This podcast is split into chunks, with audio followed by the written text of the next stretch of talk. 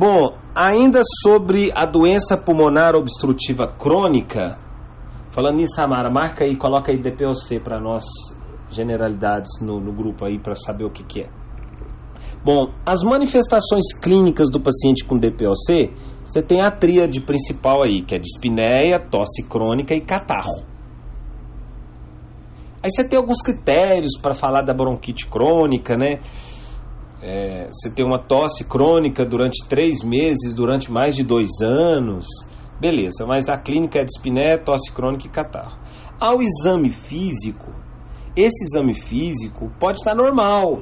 Ele pode apresentar um tórax normal, ele pode é, apresentar né, nada evidente aí no exame físico o que vai estar evidente quando a coisa está mais grave. Aí ele tem um tórax em tonel, ele tem um hipertipanismo, pode apresentar sibilos e roncos por causa da mudança da arquitetura desses alvéolos, né, destruição dos acinos.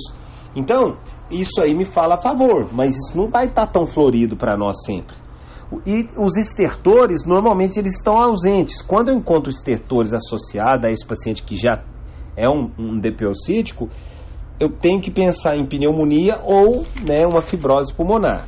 O raio-x desse paciente está normal, tende a estar normal. Quando ele apresenta em situações mais avançadas, aí eu tenho né, um, uma, uma retificação das cúpulas diafragmáticas, um tórax em tonel, um aumento do espaço intercostal. Inclusive, o Dr. Ramiro até passou para nós quantas costelas que a gente consegue ver normalmente no paciente para me saber se esse tórax está hiperinsuflado ou não. E eu, passo, eu faço o diagnóstico com a espirometria. Então, o diagnóstico ele é três pilares: tem os sinais e sintomas, a história de fator de risco, ou seja, exposição a, a ocupacional, exposição a, aos tóxicos aí, e a espirometria. Essa espirometria faz o diagnóstico pós-broncodilatador, principalmente o sabutamol, aonde a relação do VEF1, que é o volume expiratório forçado em um segundo, sobre a capacidade vital forçada, menor a 0,70, ou eles falam simplesmente 70, então menor a 70. Ainda, é, se tiver 71, não é DPOC. Se essa relação for 71, não é DPOC. E ainda falando da espirometria, quando você pega os dados da espirometria, o, o, o valor de. o volume expiratório, o, o volume expirado forçado em um segundo, volume expirado forçado em um segundo, ele é importantíssimo para a gente falar do Gold.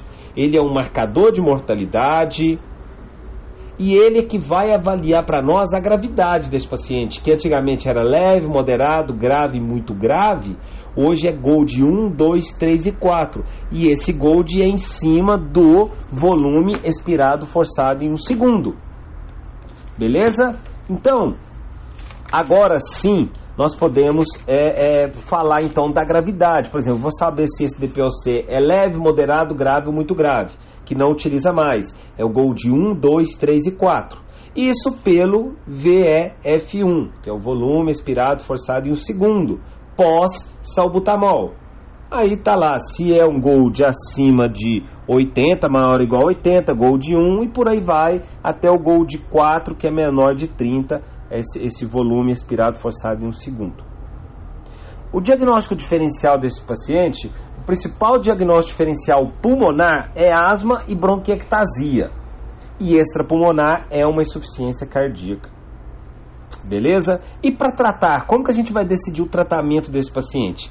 Bom, o tratamento eu não coloquei ele da forma que eu estou explicando agora. Eu vou até mandar umas fotinhas para vocês aí que está acompanhando os áudios. Existe um quadro bem mais básico aí e eu vou mandar ele para vocês e vou e estou mandando o áudio explicando. Tá bom? Então eu vou parar aqui e a gente vai falar do tratamento em cima do quadro que eu vou mandar a foto agora.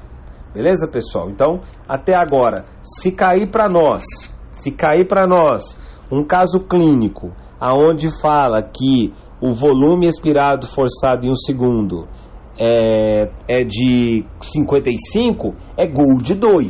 Então, Gold 1, 2, 3 e 4 é para avaliar a gravidade desse paciente. O Gold A, B, C ou D é o Gold que eu utilizo para definir o tratamento e é em cima de duas perguntas. É em cima de exacerbou ou não, precisou hospitalizar ou não, e sobre os sintomas desse paciente.